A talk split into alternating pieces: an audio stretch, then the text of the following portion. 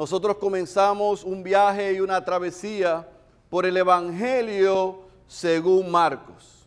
Y hemos visto y en pasadas semanas enseñamos nuevamente en pantalla cómo se divide la narrativa que Marcos nos da, pero que no es otra persona que el apóstol Pedro compartiendo la vida, el ministerio, la muerte y la resurrección de nuestro Señor Jesucristo.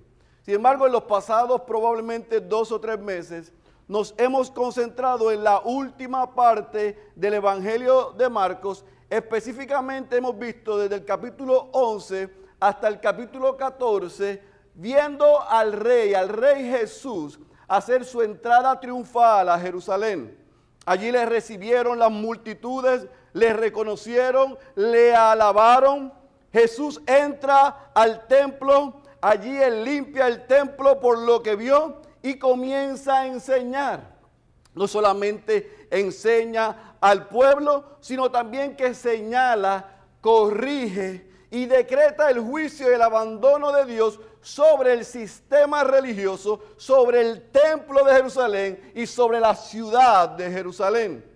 Eso evidentemente no le gustó a los religiosos que estaban orquestando cómo poder destruir y matar a Jesús. Así que paralelamente hemos visto casi por un año la vida y el ministerio de Jesús y paralelamente hemos visto a los líderes religiosos tratar de coger a Jesús fuera de base para destruirlo. Pero hace ya un mes vimos entonces el pico, el clímax de esta historia, cuando Jesús está en el jardín de Getsemaní, donde él tiene una batalla entre su 100% humanidad con su 100% divinidad. Él sabía lo que estaba pronto a suceder. Y allí tomando a tres de los once que quedaban de discípulos, les pide que oren mientras él se aparta con el Padre y tiene esa lucha campal, donde a pesar de su humanidad, consciente de lo que venía, le pide al Padre que si era posible pasara de él esa copa, pero inmediatamente en tres ocasiones le dijo que no se haga lo que yo quiera, sino tu voluntad. Allí vimos entonces cómo el mismo rey que había anunciado que lo abandonarían, que lo entregarían, que lo negarían y que le iban a condenar, recibe la visita del que lo entrega. Entregan a Jesús, comienzan a hacerle daño y en las pasadas dos o tres semanas hemos visto lo que se conoce como el primer juicio religioso de Jesús. ¿Por qué digo el primero? Porque en los juicios de Jesús se dividen en dos. El juicio religioso por el Sanedrín y el juicio político por los romanos que estaremos viendo hoy. Vimos a Jesús frente a Anás, vimos a Jesús frente a Caifás y la semana pasada vimos que mientras eso sucedía, Pedro, el que a viva voz dijo, no te voy a negar, primero muerto, ellos sí, yo no, quedó expuesto, hizo el ridículo. Y no lo negó una vez, no lo negó dos veces, sino que lo negó tres veces, tal y como Jesús le había profetizado. Sin embargo, cuando el segundo gallo canta y Jesús lo mira a sus ojos, él recuerda las palabras de Jesús. Y los evangelistas nos dicen que él lloró, que él lloró amargamente y que él salió corriendo. ¿Estamos claros? Así que ahí estamos, ahí dejamos la escena el domingo pasado. Hoy vamos a entrar y por las próximas cuatro semanas al capítulo 15 del Evangelio según Marcos, que es el, el capítulo que muchos eruditos teólogos y aún en comentarios dicen que es el capítulo oscuro del Evangelio según Marcos el capítulo oscuro, porque está lleno de tinieblas. Lo más triste en el ministerio y la vida de Jesús llega. Y aunque vamos a verlo por las próximas cuatro semanas, porque yo entiendo que hay que hacer un ejercicio y detenernos en cada uno de los detalles, no pasarle por encima, Yo quiero que desde ya tú veas cómo vamos a estudiar el capítulo 15, porque es importante que veas la división y cómo lo vamos a aplicar.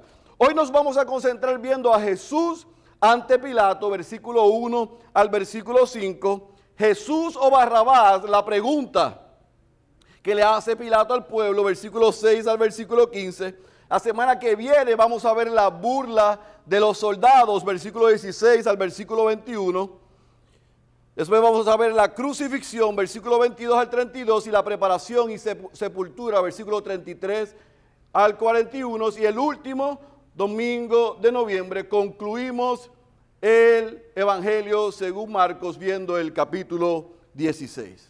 Así que he titulado el sermón de esta mañana El rey ante Pilato y vamos a concentrarnos en el Marcos capítulo 15 del versículo 1 al versículo 15. Otra vez, Marcos capítulo 15, versículo 1 al versículo 15. Le pido que vaya a su Biblia y cuando esté ahí me dice amén. Marcos capítulo 15, versículo 1 al versículo 15. Otra vez, cuando esté ahí me dice amén. Algunos llegaron primero. Pero vamos a darle la oportunidad que todos lleguen.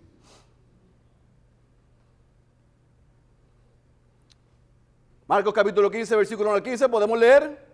Vamos a leer el texto, orar una vez más para pedir la asistencia del Espíritu para el predicador y para la iglesia y comenzamos a trabajar.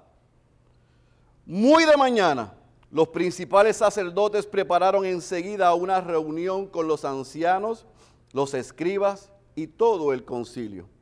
Y atando a Jesús le llevaron y le entregaron a Pilato. Pilato le preguntó, ¿eres tú el rey de los judíos? Respondiendo él, le dijo, tú lo dices. Y los principales sacerdotes le acusaban de muchas cosas. De nuevo Pilato le preguntó diciendo, no respondes nada. Mira de cuántas cosas te acusan. Pero Jesús no respondió nada más, de modo que Pilato estaba asombrado. Ahora bien, en cada fiesta él acostumbraba soltarles un preso el que ellos pidieran. Y uno llamado Barrabás había sido encarcelado con los sediciosos que habían cometido homicidio en la insurrección. Y subiendo la multitud comenzó a pedirle que hiciera como siempre les había hecho. Entonces Pilato les contestó diciendo, ¿queréis que os suelte al rey de los judíos? Porque sabía que los principales sacerdotes le habían entregado por envidia. Pero los principales sacerdotes incitaron a la multitud para que le pidiera que en vez de Jesús le soltara a Barrabás. Versículo 12. Y Pilato, tomando de nuevo la palabra, les decía, ¿qué haré entonces con el que llamáis el rey de los judíos? Ellos le respondieron a gritos, crucifícale. Y Pilato les decía, ¿por qué? ¿Qué mal ha hecho? Y ellos gritaban aún más, crucifícale. Pilato queriendo complacer a la multitud, le soltó a Barrabás y después de hacer azotar a Jesús, le entregó para que fuera crucificado. Vamos a orar una vez más. Padre, hemos leído el texto y yo reconozco que en mi incapacidad yo puedo lograr explicarlo de la manera que tu pueblo lo entienda.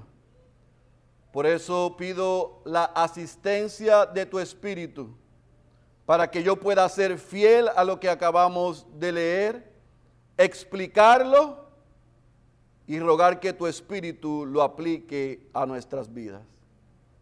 Oh Dios, te rogamos de manera especial que tú mantengas todos nuestros sentidos enfocados en tu palabra y que nos hables no permitas que nada ni nadie nos distraiga de lo que hemos venido a hacer en esta mañana. Porque te lo pedimos en el nombre poderoso de Jesús. Amén, amén y amén. Este relato que nosotros acabamos de leer, similar al que vimos la semana pasada, se encuentra en los cuatro evangelios. Y yo le tengo que confesar que aunque muchos de nosotros conocemos o hemos escuchado el intercambio entre Jesús ante Pilato, se nos pueden perder muchos detalles que son sumamente importantes. y porque estamos predicando Marcos, yo voy a hacer mi mayor esfuerzo por mantenerme fiel a este texto, pero sería irresponsable de mi parte solamente narrar lo que está ahí sin explicar y añadir lo que los otros evangelistas comparten porque dan mucha información que es importante.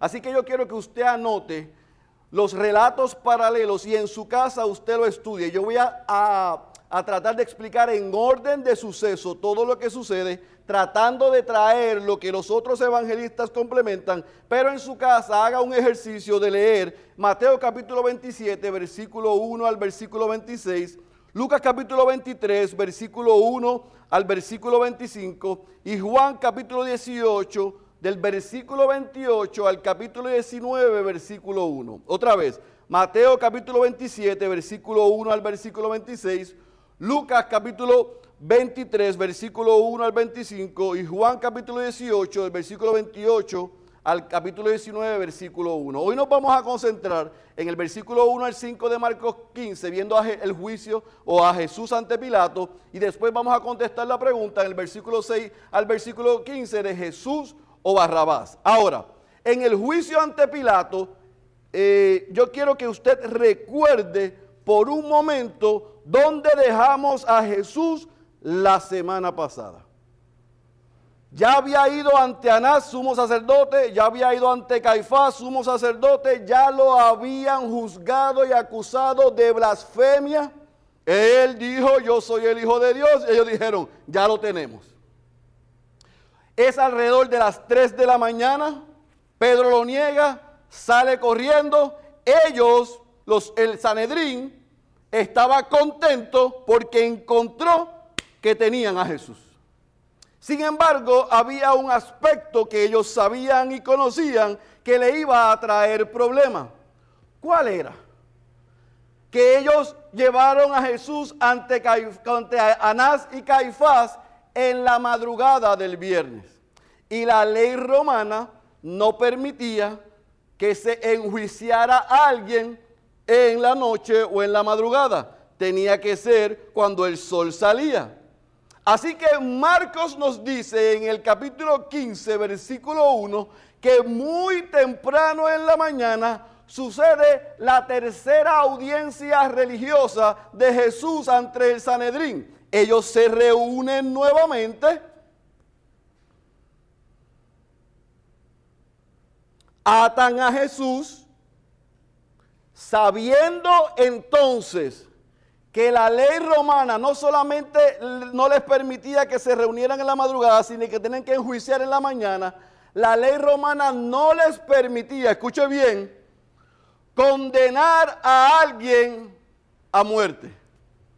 No se lo permitía. Eso estaba exclusivamente para el gobierno y la estructura de ley romana.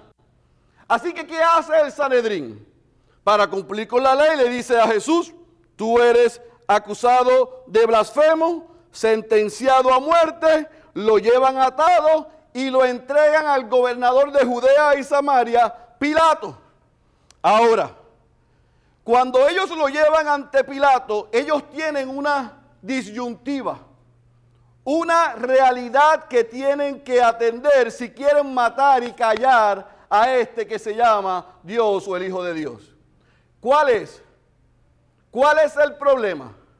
El problema está en que ellos lo acusaron de que Jesús era un blasfemo, está atribuyéndose divinidad.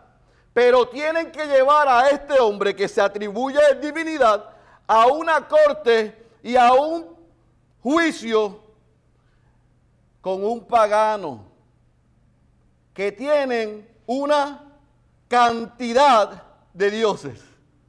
Así que si ellos llevaban a Pilato diciéndole, queremos que mates, que crucifiques a este hombre, Pilato le iba a preguntar, ¿y cuál es el cargo?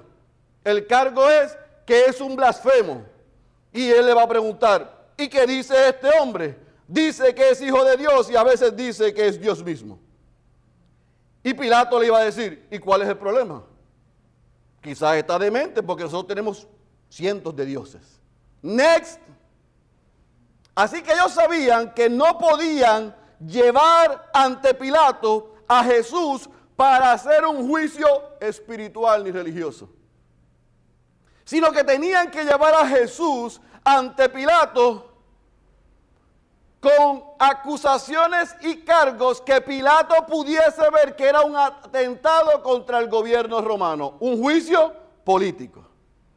Así que dice Marcos que ellos lo atan y lo llevan a donde Pilato. Y ahora es que viene a entrelazarse todos los otros relatos de los evangelistas. Porque Marcos va directo de decir lo que pasa en la mañana a la pregunta que hace Pilato. Pero es importante que entendamos lo que sucedió antes del versículo 2. Tanto el evangelista Lucas como Juan nos dan detalles de una conversación que tienen los líderes religiosos. Estos líderes religiosos no pierdan de perspectiva que sabían que Jesús era inocente, no culpable, estaban mintiendo contra él. Pero ellos querían salir de él. Recuerde que pronto estaba a celebrarse la Pascua. Ya es viernes por la mañana, viernes en la noche, comienza el sabbat y ellos tienen que esconderse. Así que a este hay que presentarle los cargos y matarlos rápido para nosotros poder guardar el sábado. Qué hipocresía religiosa. Así que le llevan a Pilato y Lucas y Juan nos dicen que cuando llegan al pretorio, ¿qué era el pretorio? Era la casa que tenía el gobernador en Jerusalén y donde él atendía a la gente. Los líderes religiosos llegan y no entran. Le piden a Pilato que los atienda afuera. ¿Por qué? Porque si entran se contaminan y no pueden celebrar la Pascua ni, ni tomar el sábado. Así que Pilato sale y Pilato le pregunta, ¿cuál es el cargo y la acusación contra este? Lucas 23, 2 nos dice que ellos le dicen a Pilato, este hombre alborota a la nación. Este hombre es un supersivo. Este hombre lo que quiere hacer es desajustar políticamente y socialmente a nuestro pueblo. Ni siquiera reconoce al César como rey y dice que no le rindan tributo. Unos días antes les dijo al César lo que es del César y a Dios lo que es de Dios. Los sinvergüenzas se paran frente a Pilato y dicen, él quiere ser rey y dice que no le den al César. ¿Saben que con esa acusación que vemos en el capítulo 23, versículo 2 de Lucas, Pilato la escucha y ¿sabe cuál es la respuesta inmediata de Pilato? Dice Juan que les dijo, juzguenlo ustedes bajo su ley. Yo no tengo nada que ver con eso. Esto no es una razón para pena de muerte. Quizá el tipo está desajustado. Ahora, están afuera, a Jesús lo llevaron adentro, ellos tienen esa discusión y vuelve entonces los líderes religiosos en el versículo 4 y 5 y decirle, nosotros no te traeríamos a este hombre si no fuera un peligro. Y tú sabes que la ley no nos permite a nosotros sentenciarlo de muerte. Así que por favor, considera lo que te hemos dicho. Y esto es lo que decía la ley romana. La ley romana decía, cuando venía alguien acusado por los judíos en el, en el nivel de ellos, el gobernador tenía que escuchar la acusación y los cargos, pero también tenía que escuchar al acusado y su defensa. Así que como ellos apelan a que no puede celebrar ellos mismos la pena de muerte y matar a Jesús, apelaron a, escúchanos, considéranos. Así que ¿qué hace Pilato? Entra dentro de, no, no va a entrar afuera, entra. Ya estaban despiertos. Entra. Y ahí estamos en el versículo 2. Y en el versículo 2 le dice, ¿eres tú el rey de los judíos? Y Jesús, según Marcos y según Mateo 27, le dice, tú lo dices. Ahora, ¿qué sucede con los relatos de Marcos 15 y Mateo 27? Que nos dejan fuera una conversación más deep, más profunda que Jesús tiene con Pilato, que nos narra el apóstol Juan en el capítulo 18. ¿Y cuál es esa conversación? Que ciertamente Pilato le pregunta a Jesús, ¿eres tú el rey de los judíos? Y Jesús le dice, tú lo dices. Pero Jesús usa unas palabras que sacuden a Pilato y le dice, Pilato, mi reino no es de este mundo. Si yo quisiese que mi ejército, mis soldados, me liberaran de la persecución y la injusticia de estos soldados, de estos judíos y de estos soldados romanos, yo lo haría en este momento. Pero mi reino no es de este mundo. De manera indirecta, Jesús le respondió que la pregunta a Pilato. Le dijo, tú lo dices, pero déjame decirte que mi reino no es de este mundo. Nosotros no sabemos cuál fue la respuesta en el ser de Pilato, pero seguramente se tiene que haber atemorizado. ¿Y cómo usted sabe eso, Pastor Félix? Porque nos dice Marcos y Mateo que cuando él escuchó que Jesús le dijo, tú lo dices, y esa explicación, él sale, a decir para afuera, sale y va a los líderes religiosos. Y les dice, hey, yo no encuentro absolutamente ninguna razón para enjuiciar y condenar y matar a este hombre. ¿Están conmigo? Pero ahora es que la cosa se pone mejor. Porque cuando él sale y le dice eso, Lucas nos dice a nosotros en el capítulo 23, versículo 5, que ellos entonces acusan a Jesús de ser un revolucionario, de venir en contra del sistema romano. Y escuchen la frase que ellos usan. Desde aquí, refiriéndose a Jerusalén, hasta Galilea. Ahora, cuando Pilato escuchó la palabra Galilea, preguntó, ¿él es Galileo? Ellos afirman que sí. Esto es lo que sucede. Tanto Mateo como Marcos nos dice a nosotros que él regresa y le dice a Jesús, esta gente te están acusando. Tú sabes de lo que te están acusando, o sea, de que tú eres un rebelde y un revolucionario. ¿Qué dice Marcos y Mateo? Que Jesús cayó guardó silencio. Pero ¿qué nos dice a nosotros?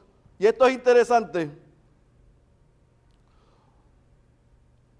Lucas capítulo 23 del versículo 5 en adelante hasta el versículo 12.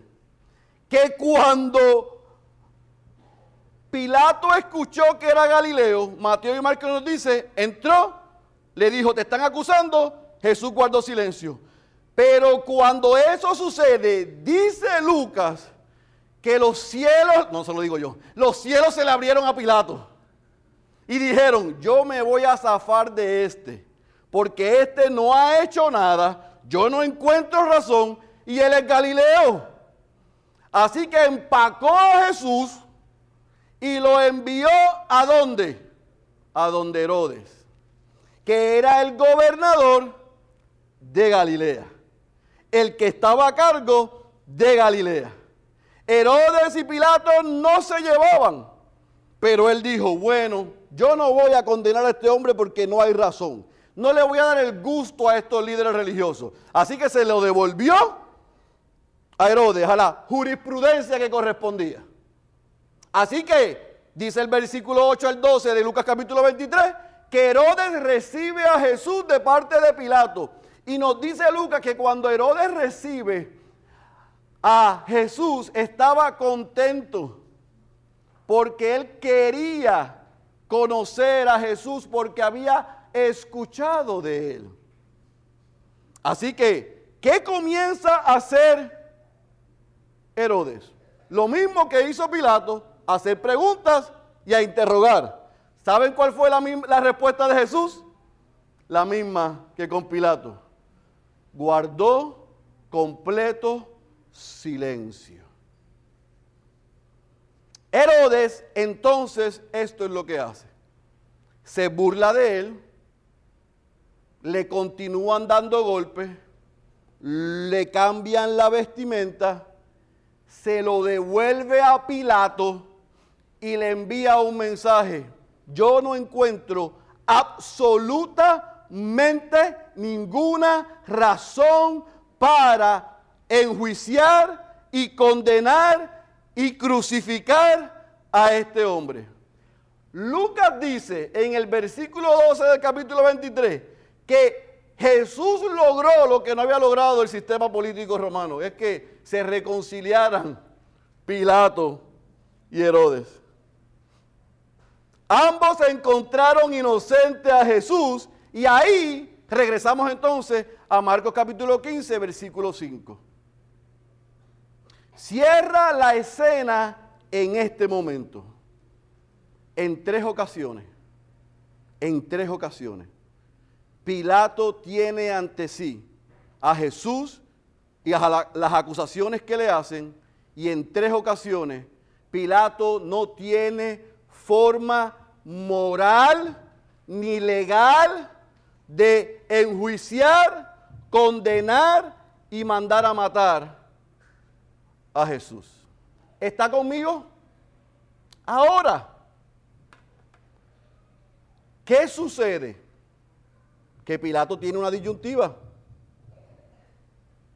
¿Cuál es la disyuntiva? Tengo a estos líderes religiosos en las afueras del pretorio pidiendo la cabeza de este hombre. No hay razón ni motivo para que yo lo condene y lo envíe a matar. Y el versículo 6 al versículo 15 de Marcos 15 nos dice lo que sucede. Y esta es la disyuntiva en la que se encuentra Pilato. Recuerde, estamos pronto a celebrar la Pascua. Muy pronto a celebrar la Pascua. Y según un decreto del gobernador, por su voluntad, cuando se celebraban las fiestas, él le concedía al pueblo que un preso, el de su predilección, él lo pudiese libertar. ¿Están conmigo? Eso es lo que sucedía cuando se celebraban las fiestas. Uno de los evangelistas nos da a entender que ante la encrucijada que se encuentra Pilato, a él se le ocurre, bueno, déjame ofrecer soltar a Jesús y salgo de esto. Sin embargo, Marcos nos dice lo que yo creo que es la combinación más acertada. El versículo 6 al versículo 8 nos dice que cuando se acercaba a esa celebración, dice el versículo 8, dice el versículo 8, que vino la multitud y le solicitó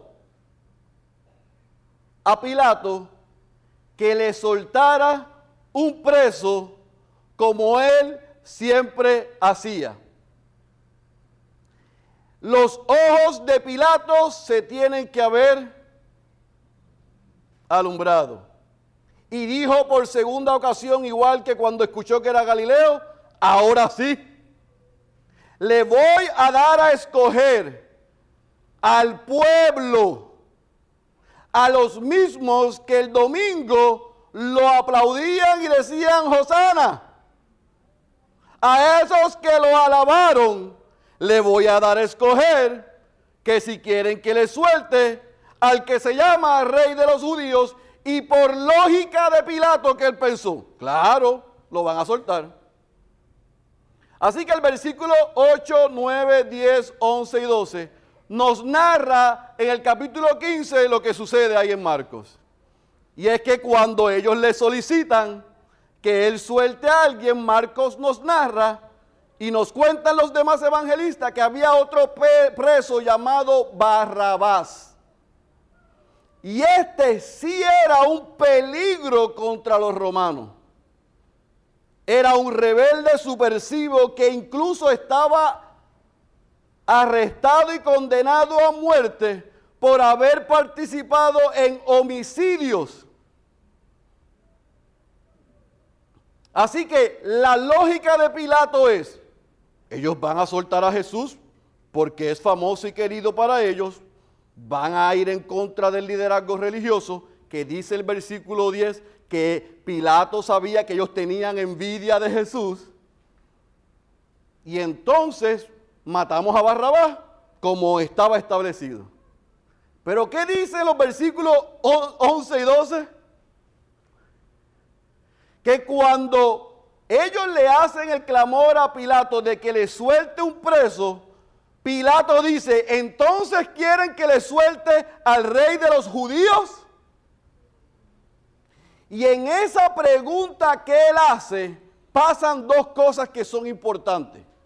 Una, que Marcos y Mateo nos dicen que los líderes religiosos al escuchar que el ofrecimiento de Pilato es, le suelto a Jesús, fueron a la multitud para convencerles de que pidieran que soltaran a Barrabás.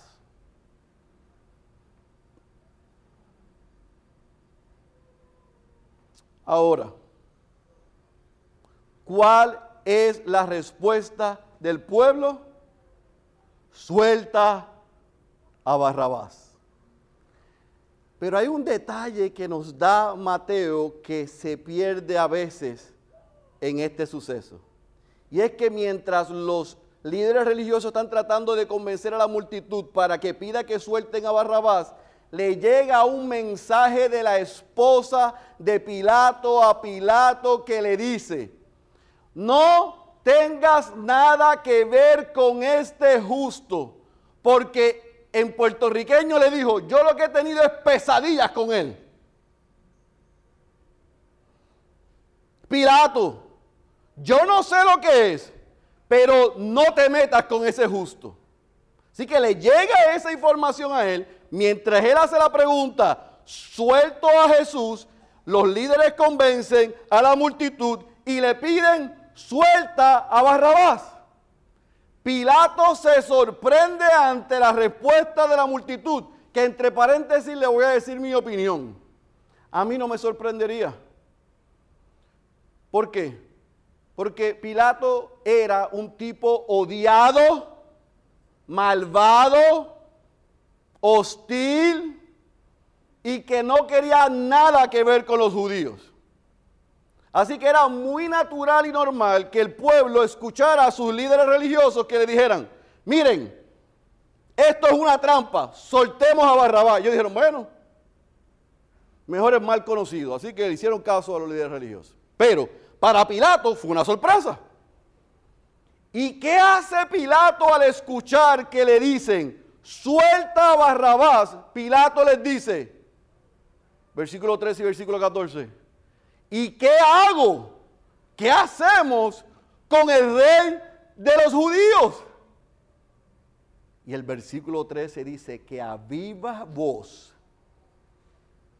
de lo más profundo de sus almas la multitud, mucha de la que le alababa cuando entraba a Jerusalén. El domingo, el viernes en la mañana gritó, crucifícale,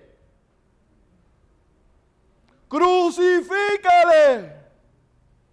Y dice el versículo 14, parte alta,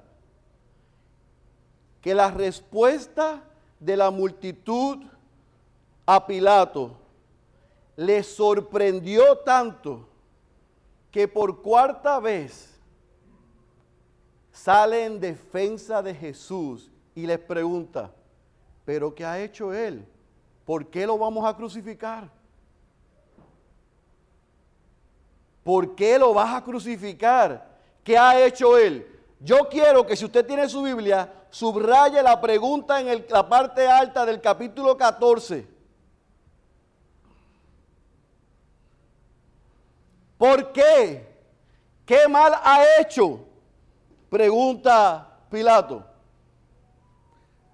Aquí usamos la Biblia de las Américas, la nueva Biblia de las Américas, y algunos usan otras versiones. Pero yo le aseguro a usted que sea la que sea la versión que usted use, en el versículo 14 parte alta, donde Pilato pregunta por qué, qué mal ha hecho, en la parte baja hay una respuesta de que esto es lo que él ha hecho mal, sino que en la parte baja, en todas nuestras versiones, la respuesta de la multitud fue otra vez que crucifícalo. Pero yo estoy pidiéndole a ustedes una razón y un motivo para crucificarlo. Yo estoy tratando de seguir la ley y la lógica. Este hombre es inocente, no ha hecho nada malo. ¿Por qué ustedes piden crucificarlo? Y ellos dicen, eso no es problema tuyo, crucifícalo. ¿Están conmigo? Crucifícalo.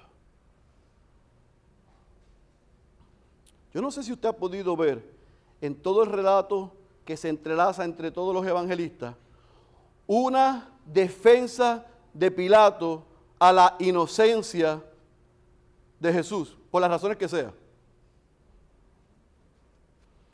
Pues ¿saben lo que sucedió cuando él escuchó por segunda vez, crucifícalo? ¿Qué dice el versículo 15? Que él complace a la multitud. Pero hay algo que nos dice Mateo que sucede que es sumamente importante en el capítulo 27. Que antes de él hacerle caso y complacer a la multitud, él tomó agua, y aquí sí todo el mundo se sabe esa, cristiano o no cristiano. ¿Y qué hizo? Se lavó las manos y gritó para que la multitud escuchase. Él gritó, y quiero leerlo literal, le dijo al pueblo, que caiga la sangre inocente de este justo sobre ustedes. En otras palabras, la Biblia de las Américas dice, soy inocente de la sangre de este inocente, de este justo. Allá ustedes. Se lavó las manos y les dijo, yo reconozco que este hombre es inocente, que este hombre es justo. Si ustedes lo quieren matar, ese es problema de ustedes. Ahora, muchos de nosotros que conocemos esta historia no hemos escuchado lo que Mateo nos narra, que fue la respuesta del pueblo. ¿Saben lo que el pueblo a viva voz gritó? ¿Qué qué?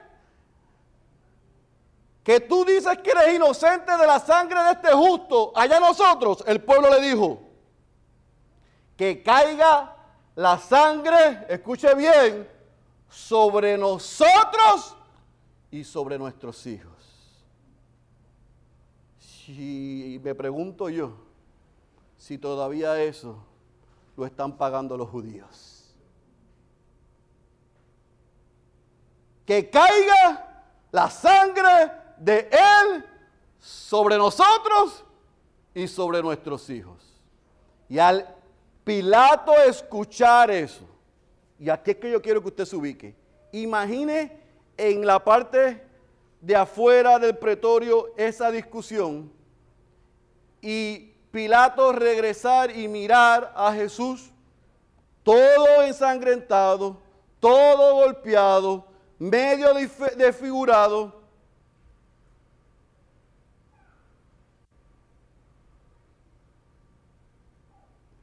¿Tú sabes lo que tenía que estar pasando en la mente de Pilato? Mi reino no es de este mundo. Mi reino no es de este mundo, tú estás aquí lo más tranquilo, desfigurado, te hemos, eh, te hemos azotado, nos hemos burlado, aquí hay una injusticia, esta gente está pidiendo que te crucifiquen y tú estás lo más tranquilo. Yo creo que Pilato le dio un terror que pocos han tenido. Pero ¿cuál fue el problema de Pilato? Que aunque probablemente tenía terror, se dio ante la presión del pueblo y ¿qué hizo? Dice el versículo 15 que queriendo complacer a la multitud, le soltó a Barrabás. Y es interesante porque la parte baja del versículo 15 nos dice, y después de azotar a Jesús, usted dice, caramba, pero eso ya es un abuso. No es que la ley romana establecía que antes de entregarlo para condena de muerte había que azotarlo. Así que lo azotó o lo mandó a azotar y se lo entregó al pueblo y le dijo, crucifíquenlo como ustedes quieran. Y ahí termina nuestro relato. Ahora, eso es tenebroso, eso es triste y eso es injusto. Pero a algunas horas de Jesús ir al Calvario y vivir él el Evangelio, allí en el pretorio, ante la multitud, usted y yo y los presentes podían tener un spoiler alert, una probadita de lo que iba a suceder. Porque el, el justo, el inocente, fue declarado culpable para que un culpable fuese declarado inocente. Eso era lo que iba a pasar en un madero, prontamente, no por uno, sino por los que Dios había determinado salvar desde antes de la fundación del mundo, pasado, presente y futuro. Barrabás puede decir, es el único que puede decir en la historia de la humanidad que literalmente, en carne y presencialmente, Jesús dio su vida por él. Es el único que hubo un intercambio. El de nosotros es glorioso, el de Barrabás le cuento cuando estemos allá, porque yo no sé si llegó. Pero literalmente él puede decir, Jesús dio su vida por mí. Hubo un intercambio ahí. Así que hay un destello del Evangelio que más adelante vamos a poder ver en totalmente su plenitud. Ahora, ¿qué usted y yo como creyentes, como iglesia, y aún los no creyentes podemos aprender de estos 15 versículos y de este relato? ¿Qué nos podemos llevar para nuestra casa más que una historia entrelazada entre cuatro evangelistas de lo tétrico e injusto que fueron los judíos con Jesús. Aquí hay mucha tela para cortar para usted y para mí. Fue, hay tanta tela que a, la a las doce y pico yo mando el sermón y a las una y cuarenta y cinco lo envié otra vez para que los pastores y los hermanos me lo revisaran y comentaran. Porque yo no dejaba de salir del asombro de lo que estos cuatro relatos y sucesos tienen que ver conmigo. Yo espero que tengan que ver con usted, pero tienen que ver conmigo. Y la primera cosa que al yo estudiar y ver esto me llevo es que hay una similitud entre Judas, entre Pedro y entre Pilato. Hay una similitud entre Judas, entre Pedro entre Pilato, pero también una similitud con nosotros. Porque ellos tres, tanto Judas como Pedro, como Pilato, los tres tuvieron una oportunidad de hacer lo correcto. Los tres tuvieron la oportunidad de elegir hacer lo que debían hacer. Pero los tres eligieron hacer lo que quisieron. Judas tuvo la oportunidad de no entregar a Jesús, pero terminó entregándolo. Pedro, como vimos la semana pasada, tuvo la oportunidad de no negar a Jesús, pero terminó negándolo. Pilato, un impío, un pagano, luchó con la oportunidad que tuvo de soltar a Jesús porque era un inocente y los tres fracasaron. Usted y yo, como le hemos dicho desde que comenzamos esta última parte del Evangelio de Marcos, somos como Judas, somos como Pedro, y hoy algunos, aun cuando no son cristianos, son como Pilato. Es más, porque este, esto, esto, esto me, me convencí en la bañera esta mañana. No solamente es Judas Pedro y Pilato. Es que algunos aquí también son como los líderes religiosos, que también tuvieron la oportunidad de rendirse al mensaje de Jesús y resistieron. Pero también aquí, bueno, se lo digo ya mismo, porque si no me adelanto uno de los puntos.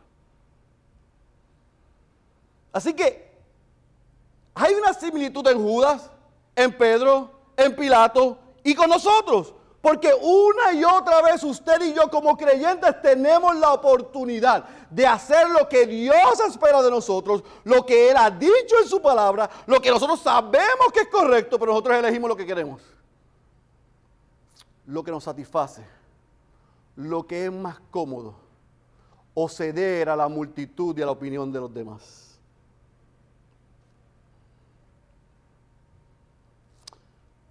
¿Cuál es tu respuesta cuando estás entre la espada y la pared para entregar a Jesús, para negar a Jesús o para condenar a Jesús?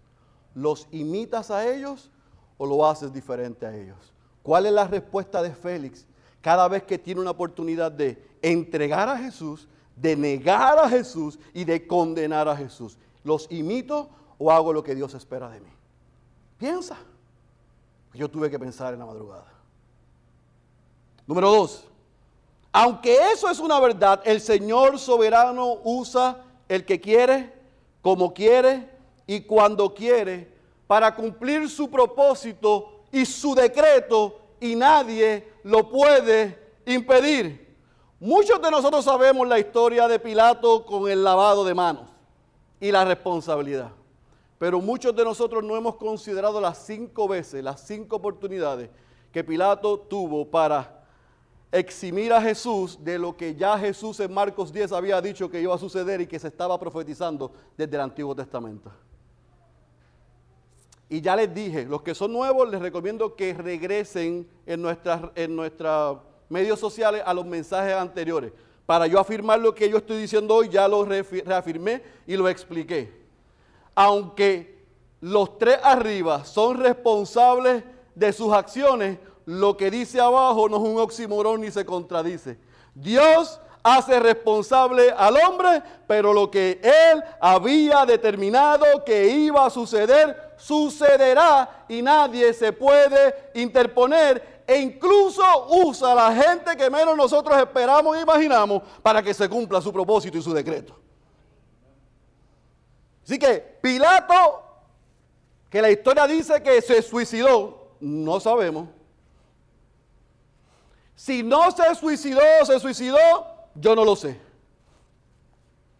Pero él iba a ser enjuiciado en el tribunal de Cristo por ser responsable de sus actos. Aunque Dios usó a Pilato para que se cumpliera lo que él había determinado.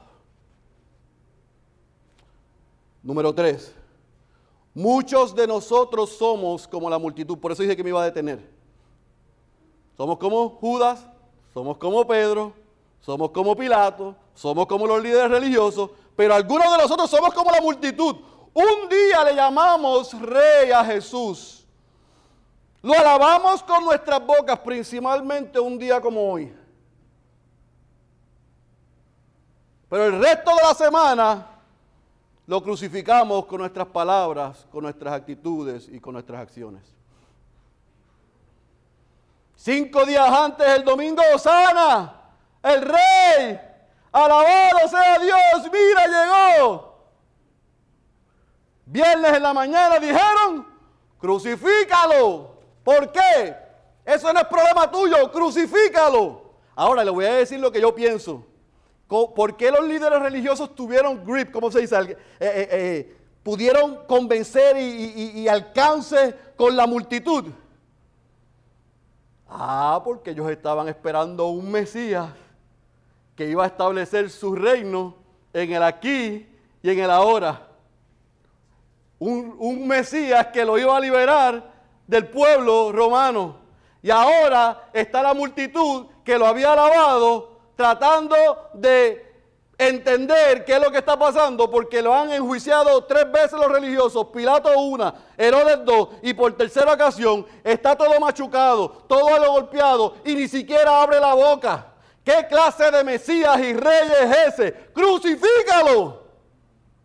Se parece a nosotros cuando no nos contestan lo que queremos, cuando las cosas no salen como nosotros, cuando el pseudomensaje de decreta, reclama y pide ahora no te da nada lo alabas con la boca el día que le pides y al otro día cuando lo recibes lo dices crucifíquenlo.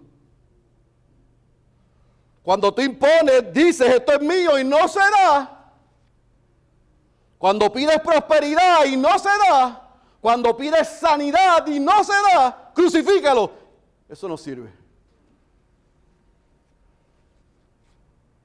Es fácil alabar, como decía aquella canción Corito, a Dios cuando las cosas están bien.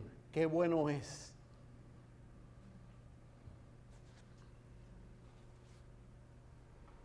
No la sigas cantando, mi amor, ¿está bien? Espera. Es que yo canto himnos y coros y coritos y ya se, se me va un viaje. La tengo que regresar.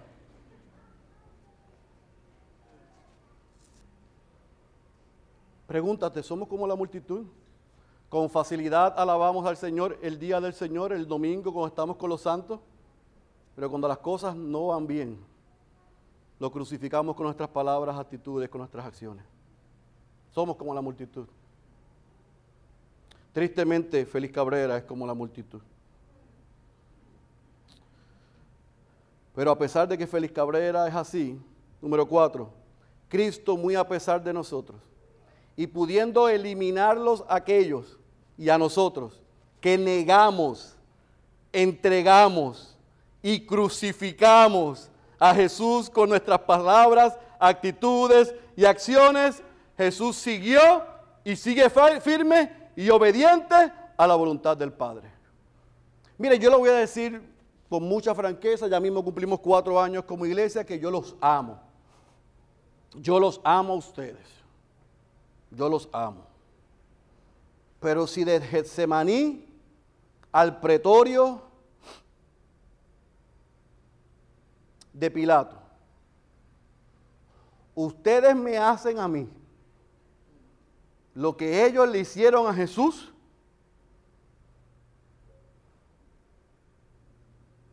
cuando yo escuchara dentro del pretorio, crucifícale y decirle al Padre que baje fuego y los mate a todos. Después que yo llevo tres años enseñándole, diciéndoles, advirtiéndoles, mira lo que hacen. Hace cinco días me, me, me alababan, míralo, manda fuego, hubiera dicho yo. Pero Jesús cumple lo que, el profeta, lo que Dios a través del profeta Isaías nos dijo.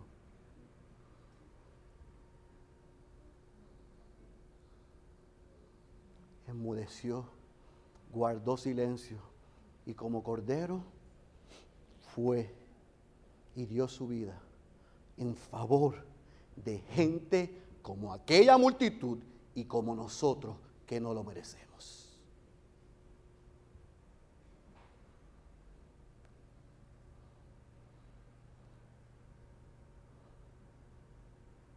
Lo ataron.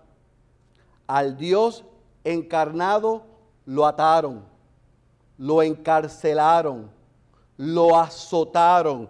Veremos la semana que viene, se burlaron. Pero el Dios encarnado se hizo débil, recibió el castigo, la ira, la burla y fue declarado culpable para que nosotros pudiésemos ser absueltos. El inocente se hizo culpable para que los culpables fuésemos declarados en él libres.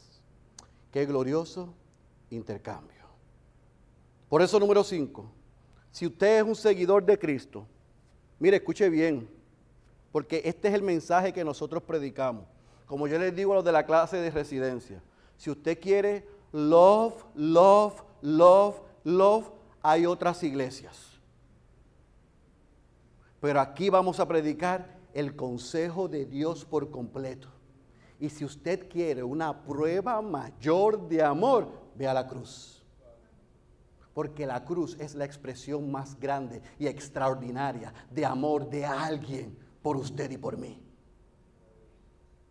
Por lo tanto, si a ese caballero de la cruz le hicieron todo lo que le hicieron, lo enjuiciaron, injustamente, lo azotaron injustamente, se burlaron injustamente y hasta lo mataron injustamente, ¿por qué nosotros pensamos que con nosotros va a ser diferente?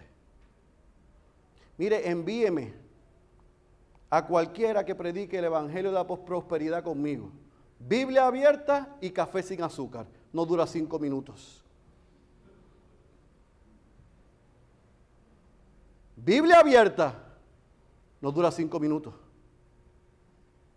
Porque el Evangelio de la prosperidad es arena movediza. No hay tal Evangelio de la prosperidad. Lo que es la herejía del Evangelio de la prosperidad. No hay, no hay cabida para un cristiano que una vida con un sufrimiento y un gozo hasta el día que estemos delante de Él, que el sufrimiento será removido. Pero mientras estemos aquí, ambas experiencias las viviremos. Sufriremos por la causa de Cristo, jamás como Cristo, pero hay un gozo que eso es temporero. Y porque Él venció en la cruz y el Padre lo resucitó de entre los muertos, aunque suframos aquí, tenemos una esperanza. Y esa esperanza es eterna. No es aquí, sino es por la eternidad. Así que si somos creyentes, no esperemos otra cosa que no sea sufrimiento y gozo. No tu mejor vida aquí ahora. Porque como ya dijo uno, si tu mejor vida aquí ahora es porque la próxima probablemente será en el infierno. Ay Señor, así es. Amados, el Evangelio es la mala noticia para Satanás. El Evangelio es la mala noticia para Satanás. Él sabe que Jesús lo venció en la cruz y que lo venció por siempre, pero está tirando, como decían en mi barrio, sus últimos aletazos. Porque por la victoria del rey en la cruz, él sabe que sus días están contados. Esa es la garantía de usted y mía como cristiano. Así que viva y pelee la buena batalla de la fe. Al fin del día, al fin del día, usted y yo somos como Barrabás. Usted y yo somos como Barrabás. Usted, ay, yo sé que algunos se están ofendiendo, pero usted y yo somos, es más, lo voy a decir como me lo dijo Fernando a las 7 de la mañana. No, no, no, no, pastor, no somos como Barrabás, somos peor que Barrabás. Sí, sí, sí, sí, somos peor que Barrabás. Barrabás se rebeló contra los romanos. Nosotros nos rebelamos contra el Dios tres veces santo. Nosotros somos peor que Barrabás. Y ya le dije, yo no sé si Barrabás, luego de lo sucedido, y al conocer quién era Jesús, y lo que Jesús hizo, él creyó para la salvación. Pero lo que yo sí estoy seguro es que al igual que Barrabás, todos los que estamos aquí estábamos condenados a muerte y a muerte eterna. Pero al igual que sucedió con Barrabás, Cristo tomó nuestro lugar. Barrabás quedó absuelto en el tribunal romano. Los que estamos en Cristo, los somos hijos de Dios, quedamos absueltos en el tribunal celestial.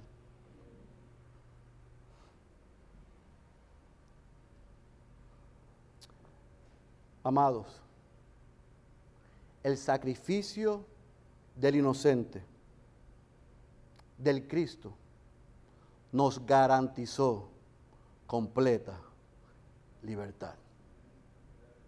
Por eso es que si el Hijo os libertare, usted y yo somos verdaderamente libres.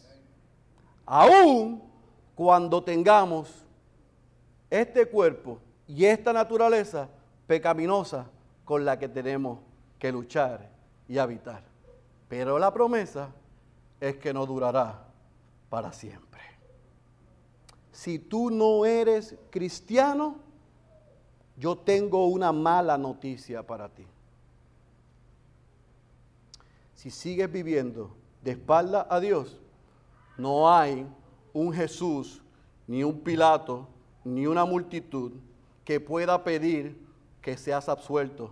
Estás condenado a muerte eterna.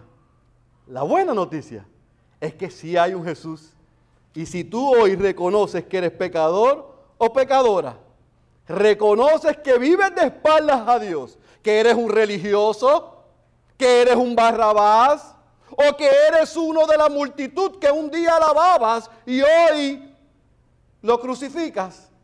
La buena noticia es que por los méritos de Cristo, por la obra de Cristo en aquel madero, por el poder de aquella cruz, si tú reconoces que eres pecador o pecadora, lo que el Padre hizo a través del Hijo y por el poder del Espíritu Santo, hoy tú puedes ser perdonado, salvo, restaurado y sumado a una familia como esta, imperfecta, que está creciendo, que estamos madurando, que estamos aprendiendo, pero que estamos seguros y somos libres.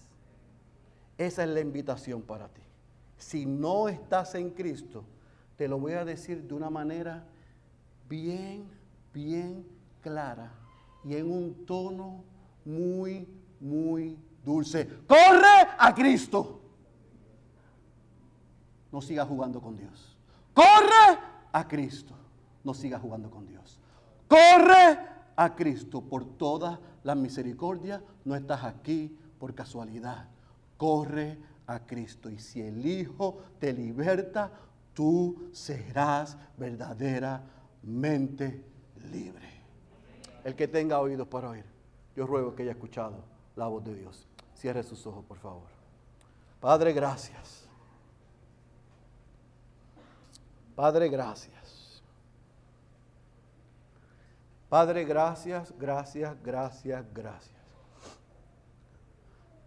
Gracias porque al Jesús callar, y la ley romana decía que el que callaba implicaba su culpabilidad, al él callar implicó nuestra culpa y la llevó sobre él para que los que somos y éramos verdaderamente culpables, en él fuésemos libres. Gracias por el silencio de Jesús. Gracias porque se cumplió el plan eterno tal y como tú lo habías decretado. Gracias. Porque el inocente, el Cristo, el Hijo del Dios, el viviente, tomó nuestro lugar para darnos lo que no merecíamos. Perdónanos por ser como la multitud, por alabarte un día y al otro crucificarte con nuestras palabras, nuestras actitudes y nuestras acciones. Perdónanos por esperar que la vida cristiana sea color de rosa. Perdónanos por asumir lo que no es correcto. Y en Él mismo nos advirtió y nos prometió que aunque en este mundo vamos a tener aflicciones, que aunque estemos cargados y cansados por lo que Él hizo, nosotros no solamente podemos descansar, sino que se nos ha asegurado la victoria. Quizás nuestros ojos no lo van a ver ni siquiera aquí, pero un día lo veremos. Así que Señor, perdónanos. Porque muchos de nosotros hoy reconocemos que somos como Pilato, que somos como los líderes religiosos, que somos como la multitud, que somos peor que Barrabás. Y aunque ese reconocimiento duele, la buena noticia es que Cristo murió por nosotros. Y por el poder de esa cruz, hoy nosotros somos lo que antes no éramos. Y proseguimos a hacer lo que ya tú tienes para nosotros.